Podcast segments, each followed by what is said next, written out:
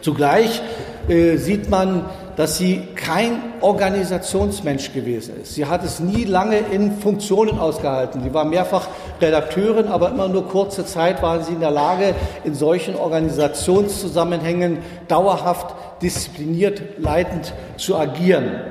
Ähm, sie insistierte auf die Solidarität der Klassen und war eben, wie sie selber sagt, durchaus ähm, äh, äh, völlig fremd war ihr das, was sie nannte, die besonderen Judenschmerzen.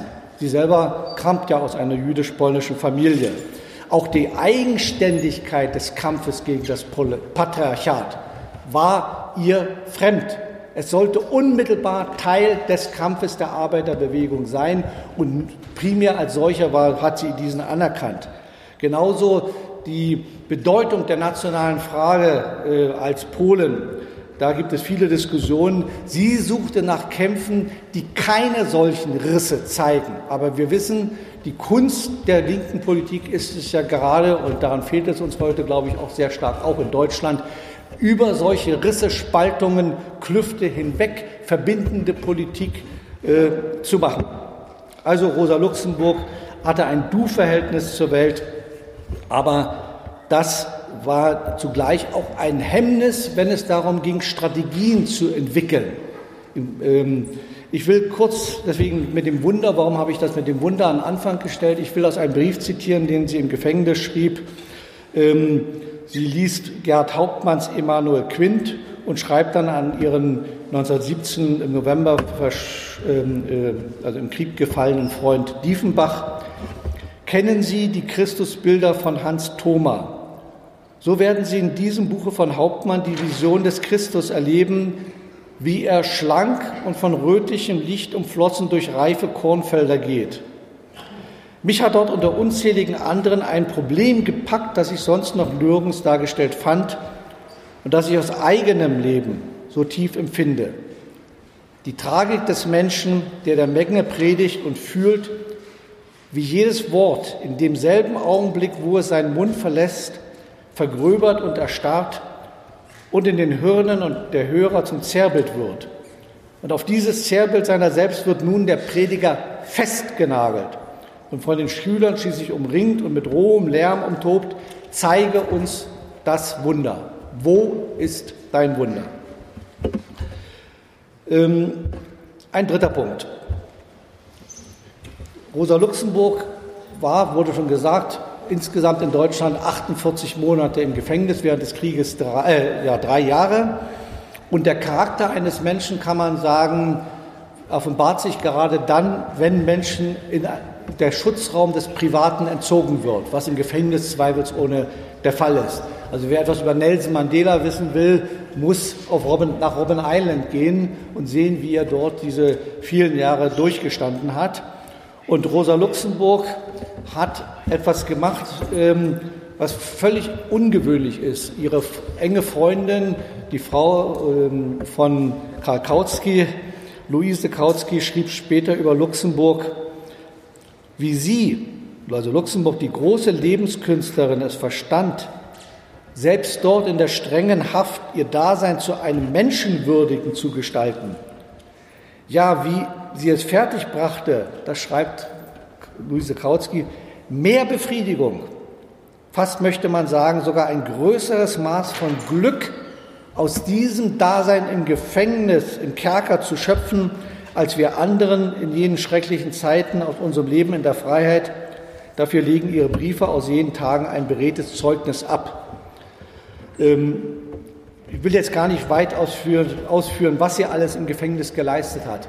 Äh, sie hat diese Zeit anders genutzt. Ich habe ja vor kurzem als Vorläufer dieses Buches ein Büchlein über, über äh, Lenin geschrieben. Sie hat diese Zeit völlig anders genutzt. Lenin hat sich von 1914 bis 1917 in der Immigration in der Schweiz vor allen Dingen auf die Revolution strategisch und taktisch im Detail vorbereitet. Rosa Luxemburg hat diese Zeit vor allen Dingen für politische Schriften benutzt, für die Übersetzung äh, der Erinnerungen von Korolenko, für ihre ökonomische Vollendung ihrer ökonomischen Schriften und vor allen Dingen auch für äh, das Schreiben von Briefen.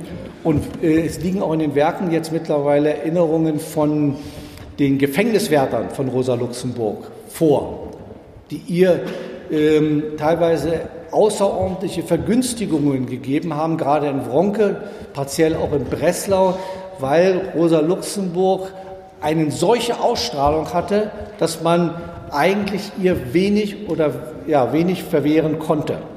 Ähm, und sie schreibt in der ganzen Zeit, vor allen Dingen muss man, und das hat sie im Gefängnis versucht, jederzeit als voller Mensch zu leben. Also lesen Sie die Gefängnisbriefe, wie sie in Fronke dann einen Garten anlegt, ja, wie sie ihr Herbarium, das war ja hier gezeigt worden, weiterführt, wie sie ständig bittet, ähm, äh, verschiedene Pflanzen zu bekommen. Und der Haupttenor dieser Gefängnisbriefe, das Wort taucht immer wieder auf, sei heiter, sei heiter, sei heiter, heißt es in fast jedem dieser Briefe. Und diese Briefe muss man auch begreifen. Ähm, sie wurden dann als Höhepunkt auch der deutschen Literatur bezeichnet, ähm, sind von einer, man darf sich nicht irreführen lassen, die sind nicht einfach so geschrieben. Das sind Kunstprodukte reflektierter Unmittelbarkeit, in der sie selber versucht hat, sich zu entwickeln und anderen ein Vorbild und ein Gesprächspartner zu sein, in einer Weise, die wirklich nur ganz wenige das Vermögen an Hans Diefenbach, den ich schon äh, erwähnt habe, schrieb sie kurz vor dessen Tod die mal eine mögliche Reise in die Sommer, im Sommer in die Schweiz aus nach dem Krieg, schreibt sie, Herrgott, wie schön ist das Leben und die Welt. Ähm, jetzt komme ich zum vierten Punkt. Vielleicht ist das auch der zentrale. Wenn man Rosa Luxemburg verstehen, muss man sie als Wahrsprechende verstehen.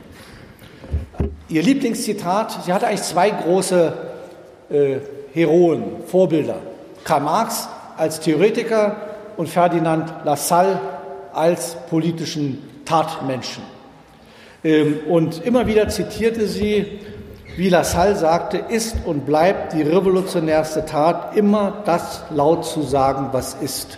Das war ihre Eigenschaft, im persönlichen wie im politischen Leben.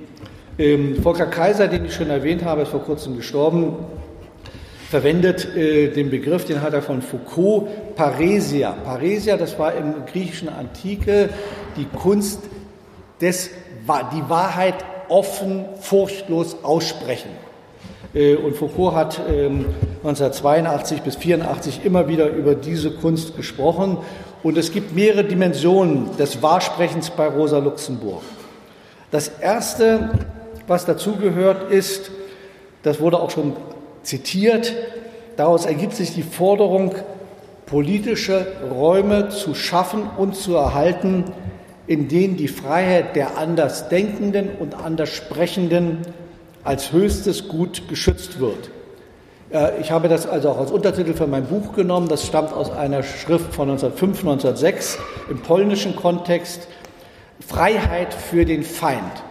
Denn wenn der Feind nicht frei sprechen kann, dann wissen wir nicht, wie wir uns selber über uns selber offen und aufklären können. Weil dann kommt ja auch die Situation, dass der, der als Feind benannt wird, immer enger, der Kreis wird immer enger gezogen. Äh, siehe die Entwicklung dann in der stalinistischen, bolschewistischen Partei, bis dann der nächste Genosse, mit dem man zig Jahre zusammengekämpft hat, auch nur noch nichts anderes ist als ein Feind ist, der erschossen oder umgebracht werden muss. Also der Raum des Freisprechens war für sie entscheidend. Sie sagte, wie kann denn sonst Menschen sich befreien, wenn die elementarsten Bedingungen der freien Selbstorganisation nicht gegeben sind? Zweitens, für, natürlich ist Wahrsprechen bei Rosa Luxemburg nicht mit unverbindlichem Gerede zu verwechseln, sondern das ist ja auch ihr ganzes Schicksal dann. Es ist eine existenzielle Selbstverpflichtung der Wahrsprechenden. Ja, ähm, also Foucault sagt das so, dieser Wahrsprechende ist derjenige, der den Mut besitzt, das Aussprechen der Wahrheit zu riskieren und der ähm, äh, das im Bündnis mit sich selbst realisiert, und zwar gerade insofern er der Verkünder der Wahrheit ist.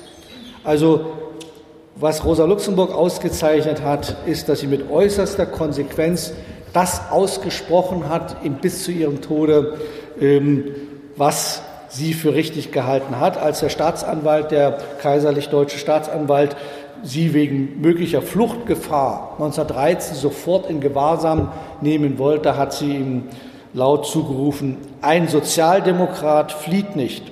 Er steht zu seinen Taten und lacht ihrer Strafen. Und nun verurteilen Sie mich. Das war jetzt keine gegenderte Sprache bei ihr. Mhm. So, also die Wahrheit ihres Sprechens lag in der Wahrheit ihres Lebens. Auch das, glaube ich, führt uns heute Abend zusammen.